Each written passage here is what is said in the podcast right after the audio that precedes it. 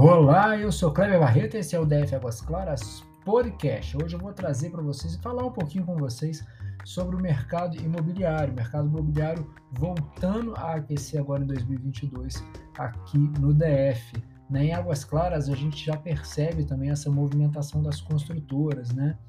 Ah, principalmente pela reclamação dos moradores. É, a turma aqui está reclamando pra caramba porque está tendo muito barulho final de semana é, e na parte da manhã, às vezes durante a semana, antes das 7 horas, as construções já, já começaram, né? a galera já trabalhando nas construções e muitas das vezes passa das 20 horas a galera continua trabalhando. Aí, cara, vamos lá, a turma reclama mesmo. Olha, começo de ano tradicionalmente tende a ser é um dos meses com menos movimento no mercado imobiliário do Distrito Federal. Contudo, 2022 abriu em um ritmo frenético em relação a lançamento e vendas de imóveis novos. Segundo dados da pesquisa, índice de, o índice de velocidade de vendas retratam que as incorporadoras e construtoras registram desempenhos positivos no mês de fevereiro, com resultado acima do verificado em janeiro. De acordo com a pesquisa, fevereiro alcançou o indicador de 9% contra 5,2% no mês de janeiro, impulsionando principalmente pelo aumento é, no, no volume de vendas e lançamento de novos imóveis no DF.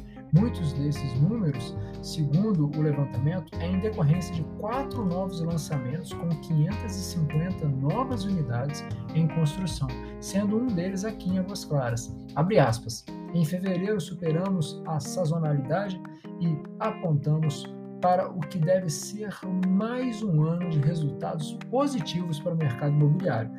Foi o segundo melhor fevereiro dos últimos seis anos, atrás apenas do desempenho que registramos em 2021. Avalia Eduardo Aroeira Almeida, presidente da Associação de Empresas do Mercado Imobiliário do Distrito Federal, ADMDF. Abre aspas. Em um ano de incertezas políticas e econômicas, fevereiro surpreende o mercado, sendo o segundo mês com mais imóveis comercializados, praticamente empatando com o mês campeão aí, março de 2021. Isso mostra que as empresas têm conseguido captar a necessidade do cliente, uh, oferecendo produtos adequados à sua necessidade uh, e que, a, por consequência, possuem alta velocidade de venda. Fecha aspas, ressalta o vice-presidente do Sindicato de Indústrias da Construção Civil do Distrito Federal, Alberto Valadão Júnior. Eu ressalto aqui, pessoal, que no mês de janeiro, se eu não me engano, não sei se foi janeiro e fevereiro, ou só fevereiro, mas nós tivemos aí uma redução no ITBI de 3% para 1%. Eu acredito que isso possa ter também contribuído aí para esses bons números tá, na movimentação de, de imóveis.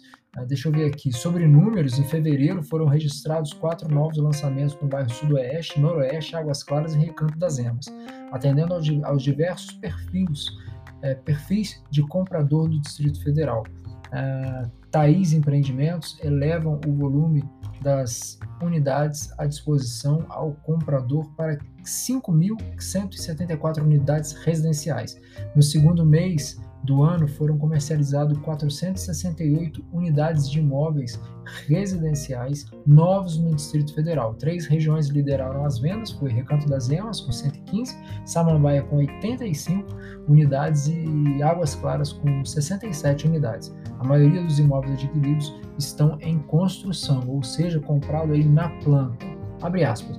O imóvel continua sendo um bem de alta demanda no DF, objeto de desejo e necessidade das pessoas, uh, e nosso setor está preparado para atender a demanda com qualidade, comenta o presidente da ADEM. Segundo ele, a recente aprovação da revisão da Lei de Uso e Ocupação ao Solo, a LUOS, pela Câmara Legislativa do Distrito Federal, deve impactar positivamente o mercado nesse ano, uh, desencadeando novos projetos que aguardavam a publicação da legislação. E aqui eu faço um parênteses também, que a LUOS, é, muitas das vezes, o que, que acaba acontecendo, pessoal?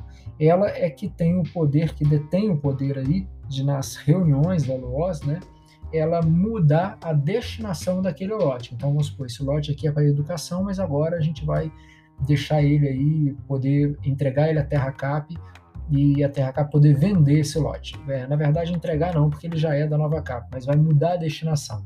Então, ele de, de um, um lote que seria para educação vai passar a ser para moradia residencial, certo? E isso acontece, tem acontecido, inclusive na quadra 104, nós perdemos um lote lá agora para Real Engenharia, né? Perdemos, na verdade, para o governo.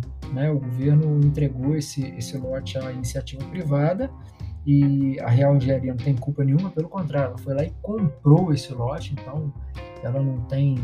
É, enfim, ela fez uma, uma operação super legal. Ele foi. A, a, opera, a Luas mudou em 2019, ele foi licitado em 2020 Acho que foi isso que aconteceu. E agora começa a construção lá desse terreno, na 104, é, que a projeção é para daqui a 4, 5 anos a gente ter mais um residencial lá. Beleza? Eu sou Kleber Barreto para o DF Águas Claras Podcast. Se você tiver sugestão, manda aqui para a gente que a gente vai ter muito prazer em pegar a sua pauta, transformar um podcast aqui e ouvir também a opinião dos nossos ouvintes, tá bom? Grande abraço para vocês.